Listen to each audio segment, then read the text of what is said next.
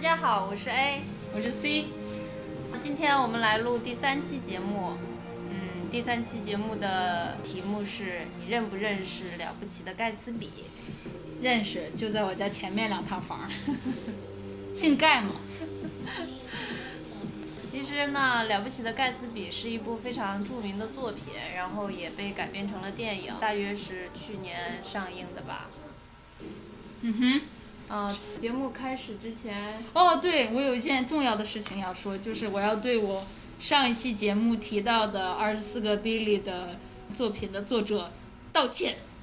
就是我上期就特别大言不惭的说，哎呀，我也没调查过这个作者，然后也不知道他什么有名的作品，可能这就是他这辈子写的最有名的。其实我错了，人家在写 Billy 之前就写过一本，只要是小众的文学青年都会知道的。很有逼格的一本书，叫《献给阿尔吉农的花束》。呃，我在发现我的这个错误之后，就去查了这本书的简介，然后就发现题材很有意思，我决定去看。然后在这里向作者道歉，我现在是跪着录节目的。我要对 C 这种发现自己有失误就勇于承认。然后还道歉的行为表示鼓励，严重不要不要鼓励，我不再犯错了。我是对你对你认错的态度表示鼓励，不是对你犯错的行为表示。是改了，犯了再改，改了再犯，千锤百炼嘛。因为那个很多成年人就是都不太能直面自己的错误，也很少认错，所以。你想说的是“为老不尊”这个词吗？我并没有这样讲，是你自己说的。啊，好吧。哦，对了，还有就是。等一下又要跟老人道歉。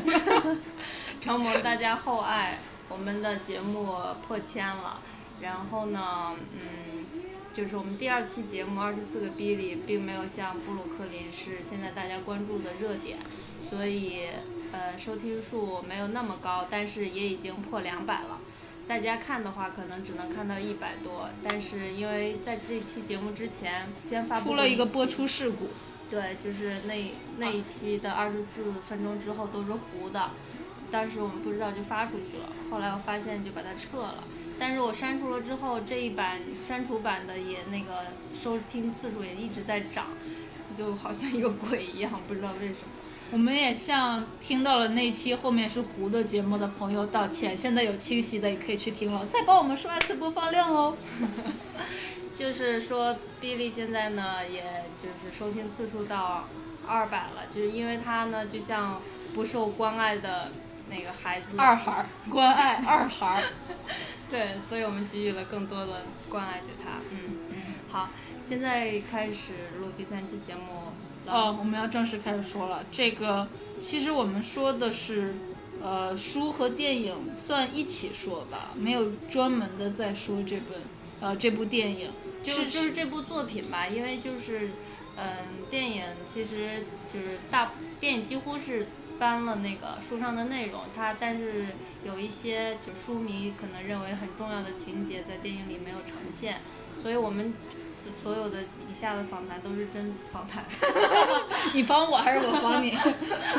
就是以下的谈话就是基于这种整部作品的，所以不光是针对电影。就是说，如果如果是看了书的话，你再去看电影，相当于是一个，你能把那个人物的角色安上一个脸，然后你也知道所有的故事，你相当于是在温习一遍这种可以 visualized。形象化了的故事，但是如果你光看电影，有些地方可能你会就是 confuse，就有疑惑，就因为它省略掉了一些重要的情节，它的那个就是电影算是百分之九十九的还原了当时的场，那我是想说服装啊、造型啊，然后当时的那种光怪陆离。纸醉金迷的气氛，但是真的故事情节上，它是绝对没有做到百分之百还原那个书的。对，就是如就是所以建议所有人都先去看书。谁谁你怎么敢说所有人呢？啊，嗯。建议用英语就突然建议建议很多人都可以去看一下这本书，就看完书你再去看电影就呃很完整。但是如果你只是看电影，就像 C 说的，会觉得不满意，因为就是。呃，原著粉呢，当然都希望电影能就是高度还原书的内容，这样我们也像重温我们自己的梦似的。但是电影创作者自己可能会有一些自己的人家人家创作的角度，对对他可能因为自己想要追求的东西跟书不彻底一样。还有一个问题就是，任何电影你拍超过三个小时，都是一个对票房很大的挑战。对，所以在此我们要向那个《哈利波特》系列致敬，因为它几乎是高度还原了那个书。哦，下次说一期《哈利波特》怎么样？好的。天呐，还把七部电影重新再看一遍是吗？也可以看书哦。哇！书我是基本上都看了。我也基本上都看了，但是你要说这个话题的话，总觉得还要再做一遍功课。嗯，好吧，扯远了。你要讲一下那这部作品的内容吗？嗯，那我现在就给大家快速的讲一下这个书的内容，就是，呃，Gatsby 呢是一个穷小子，然后他其实一直有梦想，就是过上流社会的生活，然后他在当兵的时候遇见了这个肤浅的富家女 Daisy 小姐，然后就爱上了人家，但是他没有钱娶人家，所以他没办法跟那个女的在一起。然后等他当完这个兵，又得了这个勋章，然后也被送去 Oxford 上了一短时间的学，但是还是没有钱，所以他又花了几年的时间去积累财富，用各种正当不正当的手段，足以让他把所有纽约的人请到自己家里，尽情挥霍。然后这应该是在他认识 Daisy 五年之后了。对，就是在他刚跟 Daisy 就是谈恋爱之后，他要去服兵役之后，那个 Daisy 就嫁给了跟他门当户对的 Tom Tom。嗯，然后这个时候 Gatsby 回来了，然后散尽钱财，希望能引起 Daisy 的注意，然后能再抱得美人归。呃，虽然是暂时的抱得了，但是 Daisy 并没有放弃她自己的婚姻，也不是说她有多忠贞了，等会我们会说这个话题。然后，呃，Gatsby 不仅没有得到他的心，然后，在一次车祸之后还帮这个女的顶包了，然后最后头上顶了个包，头上顶了个包，以至于被压死了。没有了，就是被人那个用枪打死了，就是，呃，替这个女的受了罪。呃，就是为什么说他是伟大的 Gatsby 呢？等一下我们贯穿这个谈话当中都会提到。然后 A 有什么想说的先？呃，首先就是这个作品其实是非常优秀的，嗯，这里我想说一下，就是作家不同于我们普通人的，就他们对对很多一般很难以捉摸、难以捕捉的细微的那种情感或者瞬间，他们会有灵光乍现的那种灵感。嗯，比如说我们早上的朝阳，那个晚上的日落，还有夜晚的月亮，这些都是很值得我们观赏的。但是很多人，比如说看日出就要去海边或者山上，就一定要那个身先 ready，那个心才可以 ready。对，就没办法突然 ready。对，其实美景随时都在身边，只要你用心去体会。或者每年也就中秋那一天会去看个大 满月。其实你刚刚说太阳好看，像我这种俗人，就是我早上在上班的时候，就只有专心在那个车阵里赶紧把车开到停车场，就是从来没有 pay attention 过。但是但是你就比如说你在开车早上，然后你等红灯的时候，你往远处看一下，在那个树梢后面，红彤彤的太阳那样慢慢的升起来。真的是那红灯一定很长呢，能那么慢慢的升起来，后面的车会不会逼我呢？嗯，哎呀，不是没有，我 A 说的很对了，我只是在开玩笑。我我其实或者是就比如说前一阵子下这几天下雪嘛，我们小时候都学过一首古诗，呃，千山鸟飞绝，万径人踪灭，姑苏蓑笠翁，独钓寒江雪。嗯。就用来形容雪景是，啊，尤其是那种，嗯，湖边、山边的这种雪景。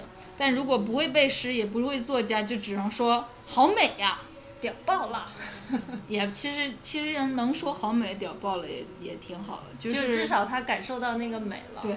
嗯，就我我讲一下自己的经历吧，就比如说以前在国内的时候，在那种公交车上或者是地铁上，如果我旁边有人在剥橘子，那个清香飘到我的鼻子里，我就特别想跟那个人说，给我吃一半吧。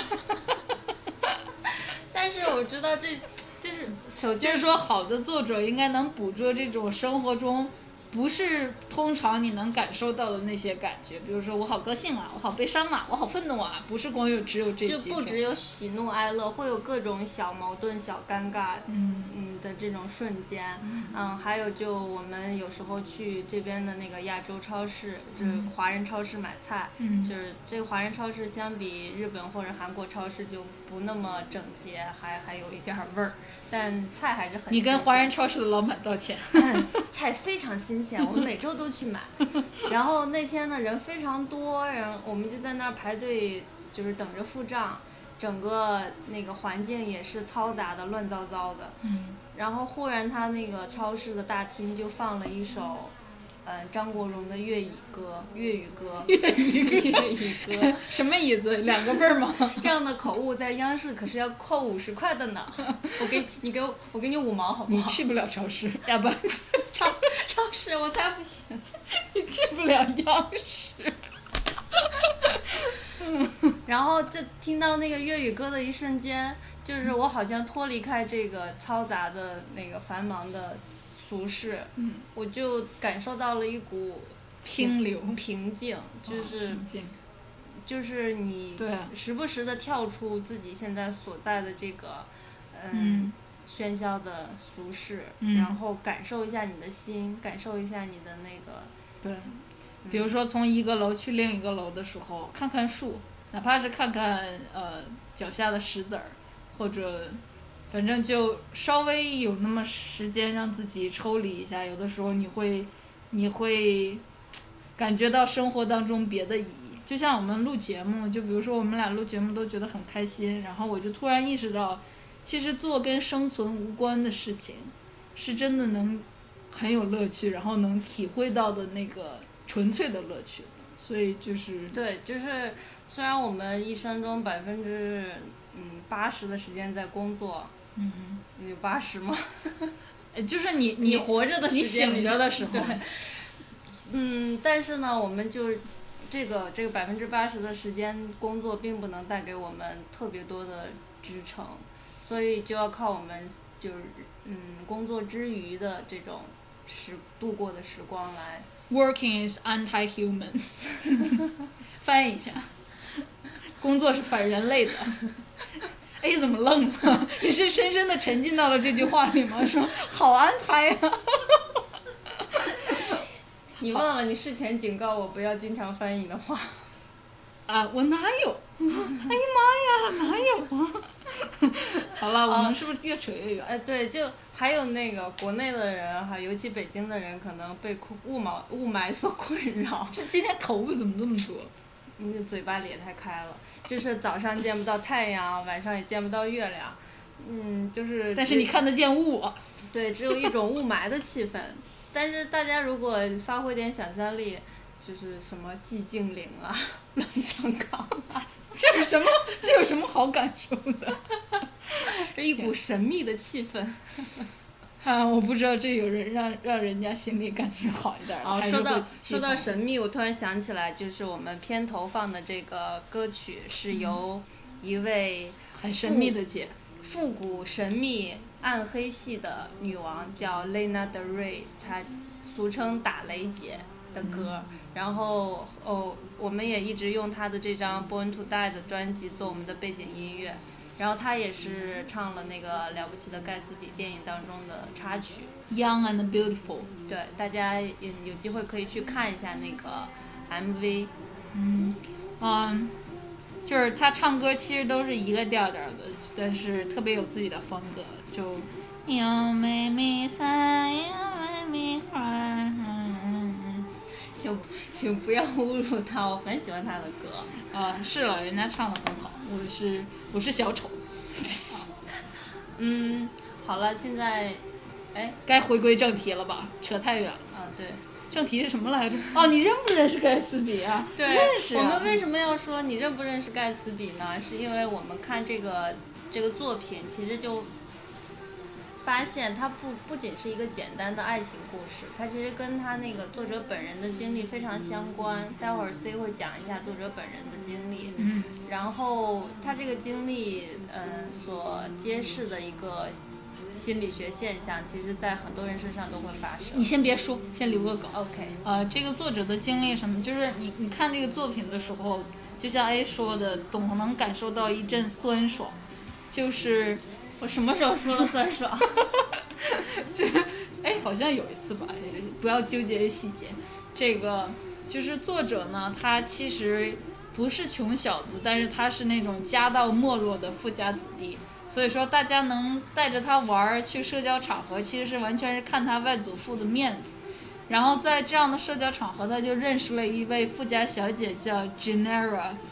然后呃，家里富的挺流油的，但是他也是根本没有钱能娶人家，还被去人家家里做客的时候，还被那个女的的父亲羞辱，就说 Poor boy shouldn't thinking of 呃 shouldn't think of marrying rich girls。就是癞蛤蟆别想吃天鹅肉。对，然后其实他也是在这个事情上是受了挺大刺激的，然后这个傅小姐呢，所以他也把这句这句台词那个父亲说的话当做台词写在了作品里。嗯，他受了刺激，但是更大的刺激其实来自于那个 傅小姐，就是特别开心的跟他写信说，我明天就要嫁给父亲的生意伙伴的儿子了，我好开心啊！然后你可以来参加我的婚礼哦，就是看起来傅小姐只是把他们的相遇当成是一场呃，比如说浪漫的邂逅也好，青春往事也好，就是并没有看的那么认真，或者是也有可能因为家族背景了，总之就是没有办法在一起。然后作者本人很伤心，然后他就把那个女的的头像和那个婚礼的报道吓我一跳，我以为他把那个女的头割下来。没有了，你你你能不能正经点？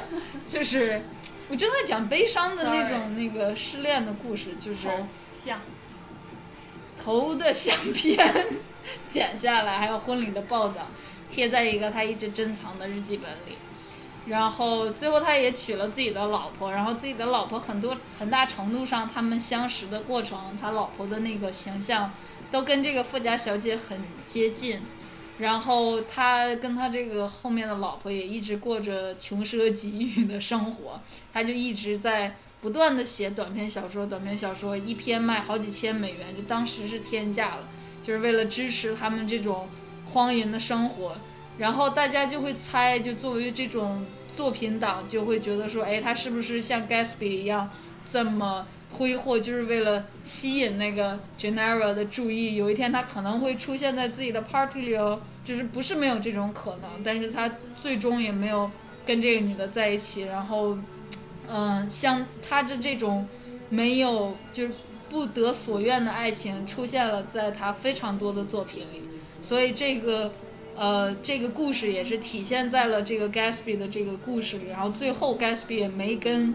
这个 Daisy 在一起，并且作者又把 Daisy 写成一个很很冷漠、呃无情无义、然后肤浅的这么一个女的，就就感觉他在写的时候就是在一直在 SM 自己，就是抽自己，然后就看吧你个傻子，你爱上了一个这么，这是我感觉的，然后就是一边又爽是吗？对，然后一边抽一边哭，一边哭一边笑那种，然后嗯。所以这个心理学上就是为什么他的这种这种这种不得已不得所愿的爱情一直在体现在别的作品里呢？就是心理学上有个概念叫未完成事项，然后把它加一个词就是未完成事项之魔咒，因为它会影响你后面的生活。重点来了，就是我非常喜欢这个词的英文就叫 the curse of unfinished business。The curse 是他自己加的了，人家心理学现在只有后边这个未完成事件。其实我们说的通俗一点，他跟那位富家小姐的其实就是失恋嘛，对对？对，所以我们再回到我们之前的主题，就是说你认不认识 Gatsby？就是我们生活中其实大家可能都有这样的认识的同学或者朋友，就是一个男生，然后当时追一个女生，上学的时候，然后被拒绝了，然后他可能这个这个被拒绝的这个伤痛。或者他们在一起过，但是没有一一直走。之类的吧，反正就是感情没走下去，然后你可能就会发现这个男生。他在后面终其一生，不管是改造自己的社会地位也好，积累财富也好，他都是为了让他这个失恋，觉得当时离开他，哦，他的初恋或者失恋，也可能是二恋的，就是觉得后悔，忘不掉的那个对，就是觉得后悔，然后哪怕他娶一个更漂亮的老婆，给他老婆买更好看的包，住更大的房子，他原来都是为了让这个，就是他忘不掉的那个人。去心里有什么样的感觉？就是他完全被以往的事项困扰了他现在的生活。对，就是说，即使他娶了更漂亮的妻子，然后现在生活过得更好，他也不会觉得满足，因为他想要的其实是跟之前的人一起过更好的生活。对，所以所以为什么这个东西是魔咒呢？就是你想以现在的方式去解决过去的问题，但是过去。物是人非，事过境迁，你再想拉着校花的手走在那个操场，看着那个树，然后说什么话，就不可能了。你你你就算再把校花抓回来，同学会的时候，你们俩头发也白了。校花已为人母。总之就是，但是为什么会有这么一个心理学的现象呢？嗯，其实是因为在我们我们人类大脑有一个机制，就是会想要去完成没有完成的事情。举一个简单的例子，就是比如平时我们在哪突然听到了一句歌，或者就是有人哼了一句，你就在谁要跟我面前唱两只蝴蝶，我就要抽他。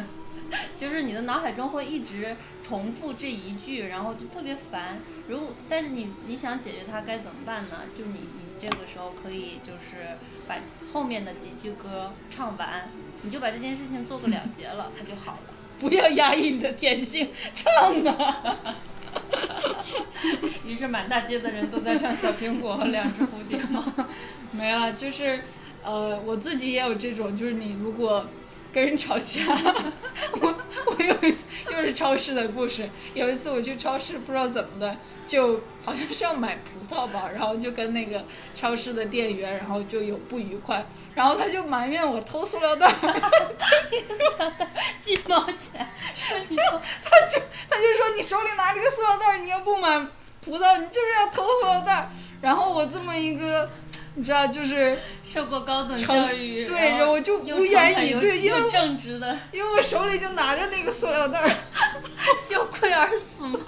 然后晚上我回家的时候，睡觉前。就一直睡不着，我就非常非常想过去找那个营业员，把这个塑料袋的事说清楚。就是就是大家就像我们这种不太会吵架的，在争吵的场面，经常会吃亏嘛，就是一时语噎说不出什么来，憋个脸涨红，结果回家之后就突然脑海中会妙语妙语连珠，对答如流，就是说我当时应该说他这样这样这样，对，然后。对吧？就是。所以呢，所以一个痊愈你的方法就是自己自说自话的把架吵完。就你只要说，嗯，我就要这样说说说说说，OK，我赢了。就是说，对于这种未完成事项的这个，虽然我说这个例子比较不浪漫，来，你快说一个浪漫，比如说失恋那个，你要怎么解决它？哦，还没说完呢，就是你刚举的这种吵架的例子，我们。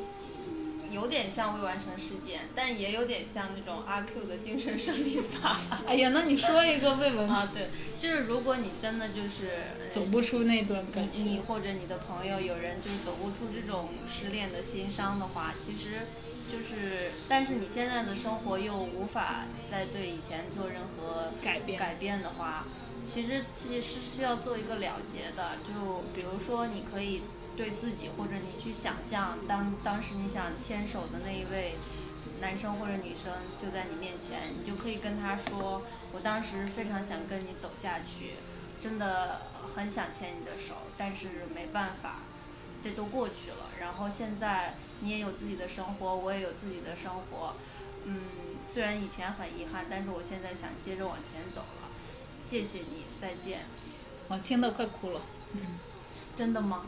就是我觉得这是一个其实很有效的办法。哎，我们那天看那个心理学的书，不是有一个女孩儿她父亲的那个。哦，对，就是那个那个书里头就是介绍这个未完成事件的一个表现，就是比如说有一个女孩儿，她小时候经常就是她父亲经常打她。责骂了，好像是，是打吗？我记得是打，就是比较严重的，但是当时她小根本不能反抗，而且就是她自己也倾向于忍受。等她长大了之后嫁了老公，她就经常跟老公吵架，然后老公跟她道歉的时候，她也完全不接受，她不不能得到满足，因为她其实真正想要的是她父亲的道歉，这样就导致她过不好现在的生活。她如果真的想要就是让现在这个生活过得好，她走出来这段阴影，他可能真的是需要找他父亲面谈说，你当时做的不对，你需要跟我道歉。或者其实如果这个。inapplicable 的话，就是做不到的话，就自说自话把它了结了。像我们看的那个韩剧，对不起，呃，没关系是爱情啊，里面得精神分裂的那个男主角，就给想象出来的那个很像自己的小孩儿，那小孩儿一直光着脚，他就买了一双鞋，就是给那个幻想中的小孩穿上了那个鞋，就相当于是给以前没钱买鞋光着脚的自己穿上了鞋，然后就说。那段悲惨的经历就这样过去吧，然后谢谢你一直陪伴我，但我现在想往前看，好好生活，就是他可以自己自己做一个，不一定非要借助外力。对，就是嗯，如果你就是有希望能改善这个，然后又察觉到你现在的生活是被以前所影响的，你可以就自己做这么一个疗愈吧。嗯，但是。Back to 这个电影和书，其实盖茨比本人并没有想做任何疗愈，甚至他，你如果真的跳出来一个心理医生跟他说，嗯，你现在就是在被 curse，然后他就说 I don't care，我要 Daisy，我要明媒正娶，就是，所以，对，就是我们嗯，在这个书里头，这个作品里头，就是为什么他是伟大的盖茨比呢？就是他有一颗特别纯净的赤子之心，他当年去。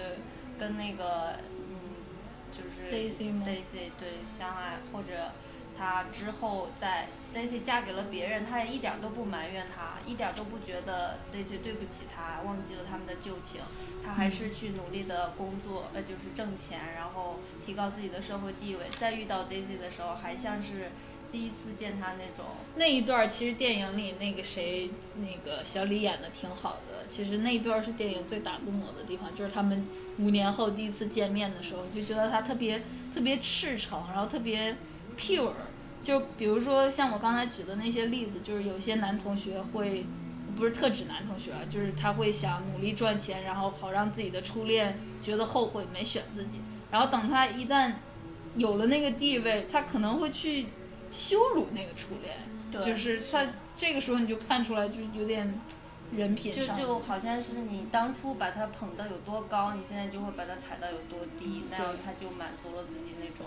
对，但其实这个 Gatsby 都没有，他是一个好人。对，然后相反的呢，那个 Daisy 就是一如既往的肤浅。肤浅，他他就是谁对他好他就爱谁这么一个。对，就是我们可很能理解为什么戴斯盖茨比作为一个穷小子爱上了富家女，这是你是想说戴斯比和 Gacy 吗？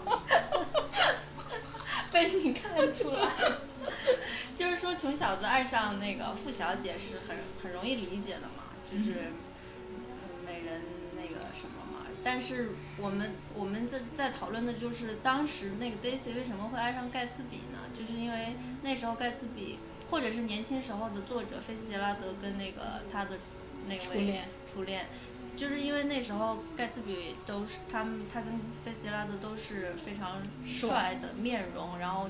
彬彬有礼、绅士的样貌，然后他们也都比较隐藏自己那种寒酸的 背景，对，看起来是一个有前途、有有那个家底、大好青年、有家底的那种情况，所以 Daisy 才会跟他恋爱。然后到后面就是，而且当时她为什么跟她老公结婚，也是因为她老公就是符合我们说的这种有钱，然后送了她一串特别贵的珠子。对，然后到后面呢，为什么盖茨比来了之后，Daisy 又愿意跟他谈恋爱了呢？就还是因为盖茨比有钱。盖茨比有钱，对，所以我们就是这么说他肤浅。嗯，所以其实，其实他你也不能说他有多不对，因为人就是有各种各样的，然后他就是为自己好。有时候我们提倡妇女权益的时候，还说别管那些乱七八糟，就是就就 follow your heart。嗯，对，就是有一位大师说的，你做的最不自私的事情就是对自己好。所以只能说是，Gatsby 算是一个悲剧吧，就是说他爱上这么一个女的，虽然说他他想要这个女的的容貌、社会地位，他的一切，这个女的完全符合他给自己编织的梦，就是一个上流社会。然后这女的也需要一个有钱人来照顾她，如果他们俩能一直这么一拍即合，还是一个完美的爱情故事呢。但是。怎怎料到他不是一他的社会地位并不是那么牢靠，然后女的呢也因为 timing 嘛，女的嫁了别的人，然后这别的人如果我自己就觉得如果 Gatsby 真的把这个 Daisy 抢到手，那个她老公汤姆一定要搞死这个 Gatsby，他可能你看电影里面或者书里面就写他稍微查了查就发现 Gatsby 是那个 Wolf 上面的手下，他可能就。怎么着搞出来一条别的人命案，或者把你这老底都掀了，最后 Gatsby 要是人财两空，不对，不是人，要是财空了，人也一定会空。但其实盖茨比并没有那么在乎他的财富吧？你觉得在乎吗？我觉得他他不在乎他的财富，但是他要用这个财富才能把女的留在身边。对，那个财富也是他就是增长自己自信的一个方法。嗯。然后。嗯，其实我们说到底盖茨比为 Daisy 而死值不值得呢？其实因为我是觉得盖茨比其实一直都在做自己想做的事情，他也完成了自己想要的东西，只不过是走着走着，在在他想要的这条路上没有走到底，但他还一直在自己想要的路上走着。所以他有一颗追梦的赤子之心嘛，就是可能这也是。作者对自己的这么一个人格在书里的重现吧，我觉得作者应该是自己有这么一种心，就是我就是要追梦，我我不想脚踏实地，然后所以就是我觉得都是个人选择吧。如果 我觉得有一句骂人的话，你不是要骂人家 go to hell 吗？可是人家如果说，哎，我就要去，你怎么骂人呢？你就说 go to heaven，就 good luck。对，就是说呢，我们我们觉得那个盖茨比爱上 Daisy 这种肤浅的女生，到底女人到底值不值得之类的，就是也可以，呃，更广泛的去讨论爱情的各种形式，就是你爱上一个人的原因，或者是嗯之类的，甚至爱上一个东西的原因。对，就是我就想起以前小时候看的一个剧，那个大宅门。暴露年龄了是不是？里边那个呃大小姐是蒋雯丽演的，她就是谁都看不上，她就喜欢那个梨园里头唱花旦的那个俊俏的小生。嗯。但是那个小生他自己应该是有妻子，并且那个小生对她的感情就是像呃千里马遇到伯乐那种感恩之心，所以就是那个蒋雯丽她等了很久，等得很苦。苦等了很久，最后也没有等到，嗯，所以她可能就在四五十岁的时候，她就嫁给了这个小生的一张照片，然后就是她虽然说她没有，周围的人都说她疯了吧？对，但是我们就是其实应该尊重她，因为她没有就是伤害到任何人。然后他也做了自己想做的事情，就是我们应该尊重各种各样的爱情的形式和方法。有些人可能会说他伤害了他的父母。的就是父母与子女的关系应该是相互的。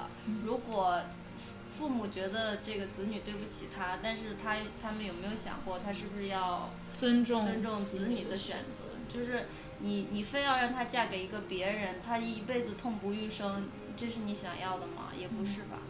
对，所以就是相对。你怎么知道？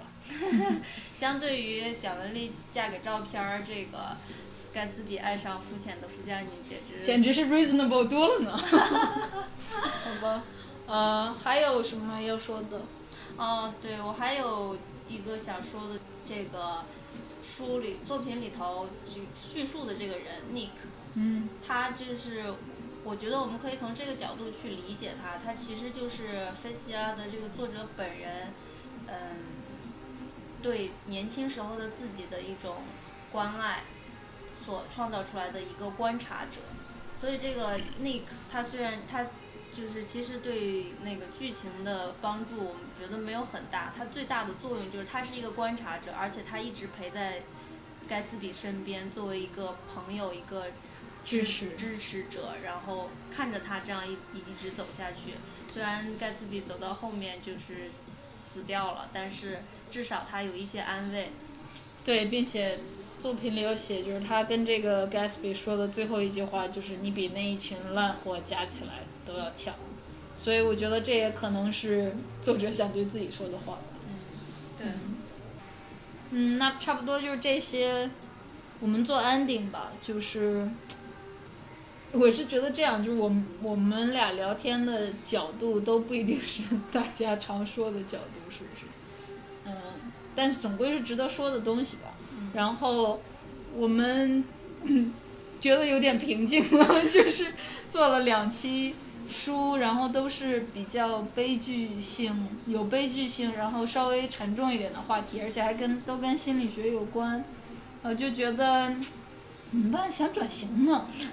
现在就特别理解那些演员想要转型，然后不想不想重复自己，想要突破，原来这些绝对不是套话，是真心话。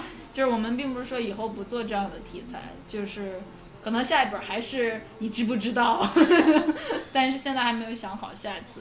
但是我们已经默默的给自己定了规矩，就是每周三或者周四要发一期。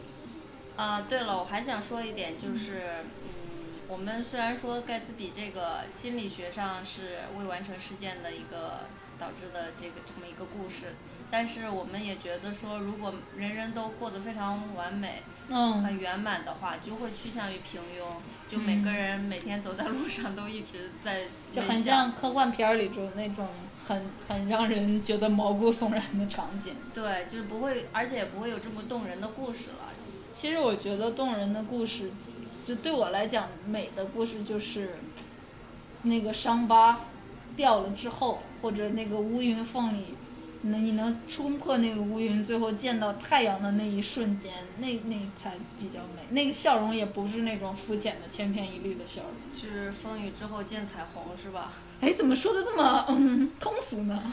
其实你说的这个当然好了，但是我嗯也有很多，就比如说天才，就是梵高啊，什么海明威啊，他们是精神疾病的这种痛苦，嗯或者像菲茨杰拉德本人一直没有从这个失恋的伤痛中走出来，嗯他们就是终其一生都无法就是痊愈的，这种时候就是。但是他们他们却带来了美的作品。对，就是，所以我们虽然一方面要觉得很可惜、心疼他们的遭遇，但是另一方面我们要很感谢他们为我们人类留下了宝贵的艺术财富。你的伤痛喂养了我的心灵。嗯，嗯，好。那就差不多这样吧。我们要不要再送一首打雷姐的歌？我们要 Lana Del Rey 我们要不要放一首 Lena 的歌呢？叫人家全名比较酷好吗？哦，好吧，放吧，到底放哪一首歌呢放，？Born to Die。好。嗯、这个就是他这个专辑的同名曲。嗯。嗯，就是向死而生嘛。宇宙真理。对。啊，好吧，那，嗯，那就这样喽，大家晚安。拜拜，下次见。嗯。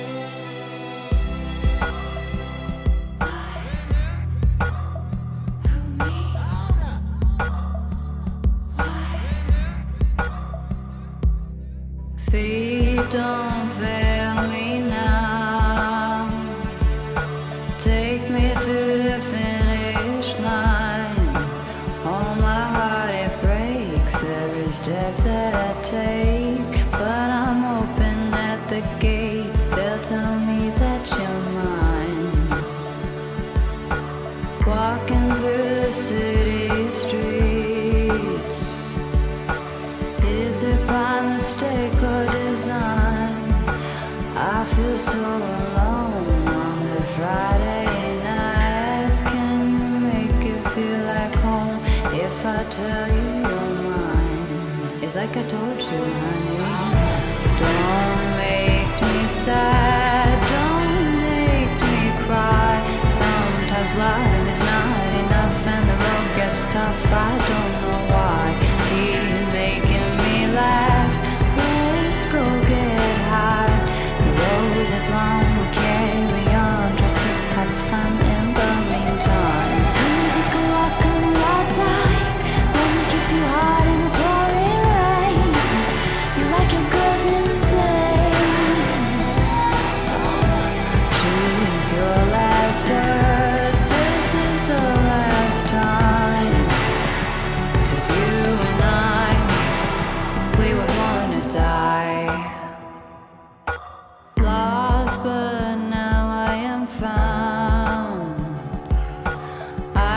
but once I was blind, I was so confused as a little child, trying to take what I could get, scared that I couldn't find all the answers I need. Don't make me sad, don't make me cry. Sometimes love is not enough and the road gets tough. I don't know.